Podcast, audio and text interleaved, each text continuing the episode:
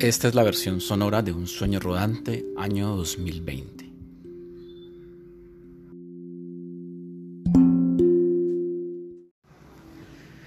¿Quién es el enemigo? Esa fue la pregunta con la que empezamos nuestra sesión número 2. Quiero que recordemos un poquito eso. Hoy, primero de junio, hoy es primero de junio del año 2020, seguimos en cuarentena. Ha estado lloviendo mucho en la ciudad. Eh, yo he tenido que salir de mi casa a hacer muchas cosas. En este momento estoy en una casa que está como abandonada y me pareció interesante poder hablarles desde una casa en la que solo hay objetos, ya no hay personas, bueno, muy pocas personas ya, solamente una persona vive aquí, una tía, una tía que me crió cuando yo era niño. Y esta casa está prácticamente abandonada, pero está llena de objetos, llena de, bueno, de mucho polvo también, eh, llena de ruinas y recorriéndola siempre tengo la, la, impresión de que estoy pues recorriendo el relato de mi infancia. De alguna manera aquí pasé pues buenos años de, de mi infancia.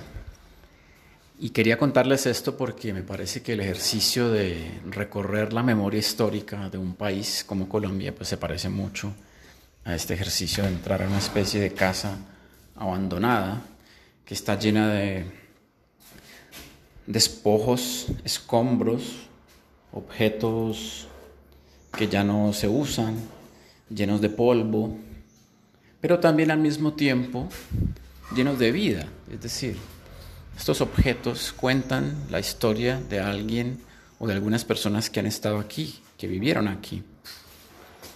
Es muy extraño hacer estos recorridos porque pues evidentemente se enfrenta a uno como a la sensación de vacío y de soledad no sé si alcanzan a percibir cómo suena como un eco mientras yo me voy moviendo por la casa.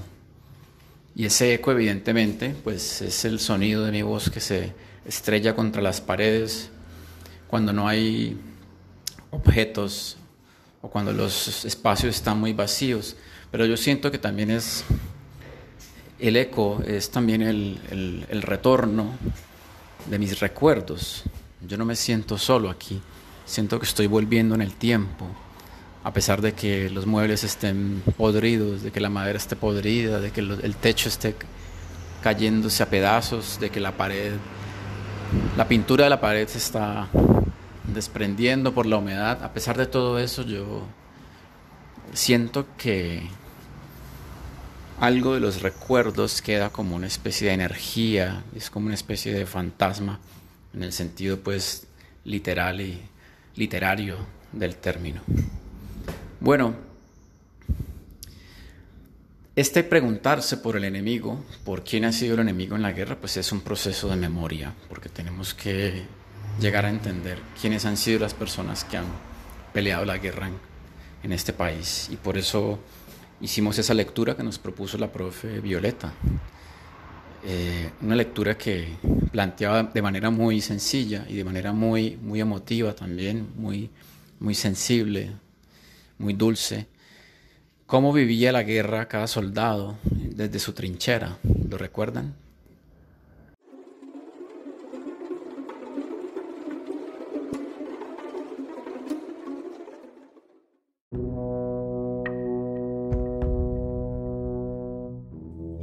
El enemigo está ahí, pero nunca se le ve. Por la mañana me levanto y disparo mi fusil sobre él. Entonces él dispara su fusil sobre mí. Nos quedamos escondidos el resto del día esperando a ver la cabeza del otro. Pero ninguno de los dos vuelve a asomar la cabeza fuera de su agujero. Aunque tenga hambre, espero. Espero a que el primero que encienda su fuego sea el enemigo, porque si yo encendiese el mío, él podría acercarse y matarme pero a veces tengo tanta hambre que enciendo el fuego yo primero. Justo después el enemigo enciende el suyo.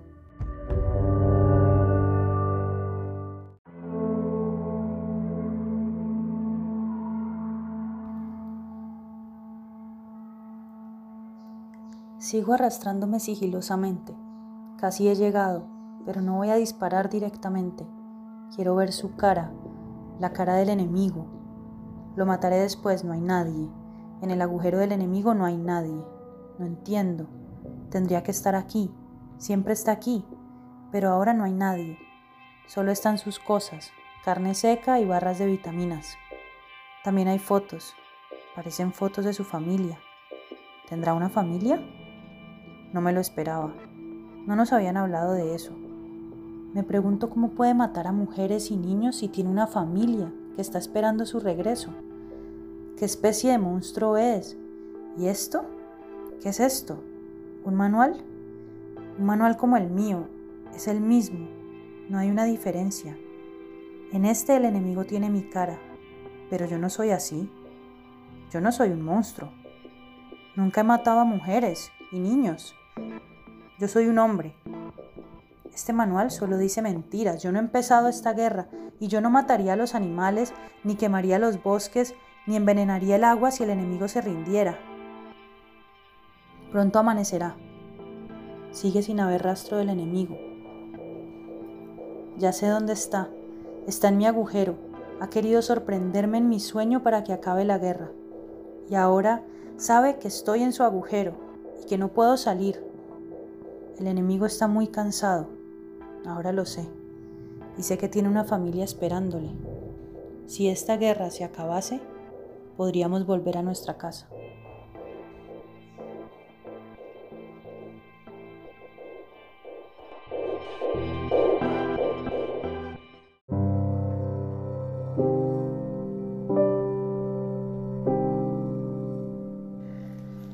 Muchas gracias a la profe Violeta y a María Juliana Soto por regalarnos sus voces tan lindas para la lectura de estos dos pasajes de El enemigo de David Kali y Serge Bloch.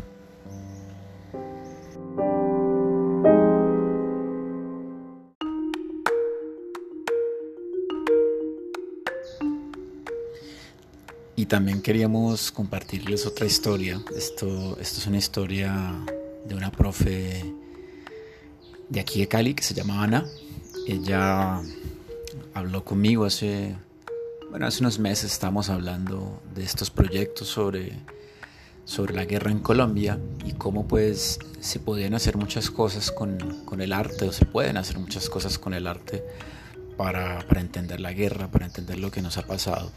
Y entonces en ese, bueno, en esas conversaciones me contó una historia que, que a mí me, pareció muy dura, muy tenaz, pero también muy importante de, entender.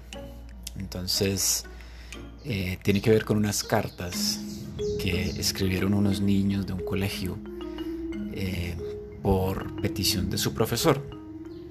Un, pues alguien que quería trabajar finalmente o que ha querido trabajar pues en, en procesos de comunicación y de artes con con personas que han estado en la guerra, en este caso con, con excombatientes de las FARC, de la guerrilla de las FARC, excombatientes, ya estaban en un proceso, pues el proceso de desmovilización después de haber entregado las armas.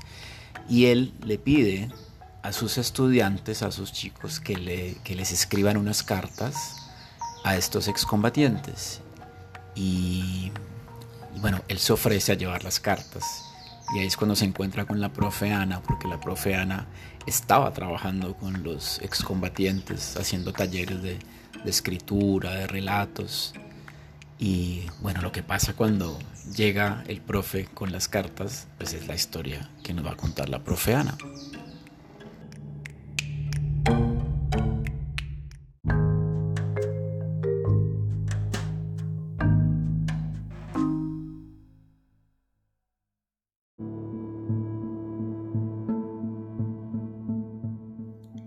Este cartero no leyó las cartas antes de entregarlas, así que solo hasta el momento en que los excombatientes empezaron a leerlas, se dio cuenta que los niños expresaban en ellas odio y rechazo hacia los exguerrilleros. Mis estudiantes estaban chocados. Algunos empezaron a llorar al descubrir en las cartas las palabras con las que los niños los nombraban, terroristas, asesinos, narcoterroristas. Fue necesario darles a las cartas un lugar como espejo y celebrar la posibilidad de reflexionar sobre todo lo que en ellas estaba implicado. Las cartas se convirtieron en un símbolo de la distancia que los separaba de esos niños y de la posibilidad de acercarse. Esas cartas estaban hechas de palabras y ellos, los excombatientes, estaban aprendiendo a accionar políticamente desde la palabra. Así que finalmente escribieron sus cartas de respuesta y le pidieron al cartero que no las leyera antes de entregarlas.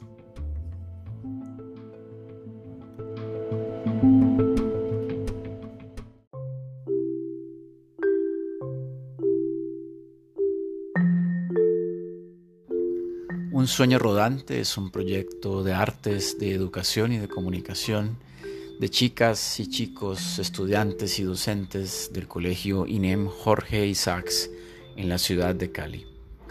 En esta versión del año 2020 hemos querido preguntarnos cómo contar las historias de la guerra en nuestro país, cómo trabajar con nuestras memorias a través del arte, cómo contarles a otras personas lo que ha ocurrido en nuestro país.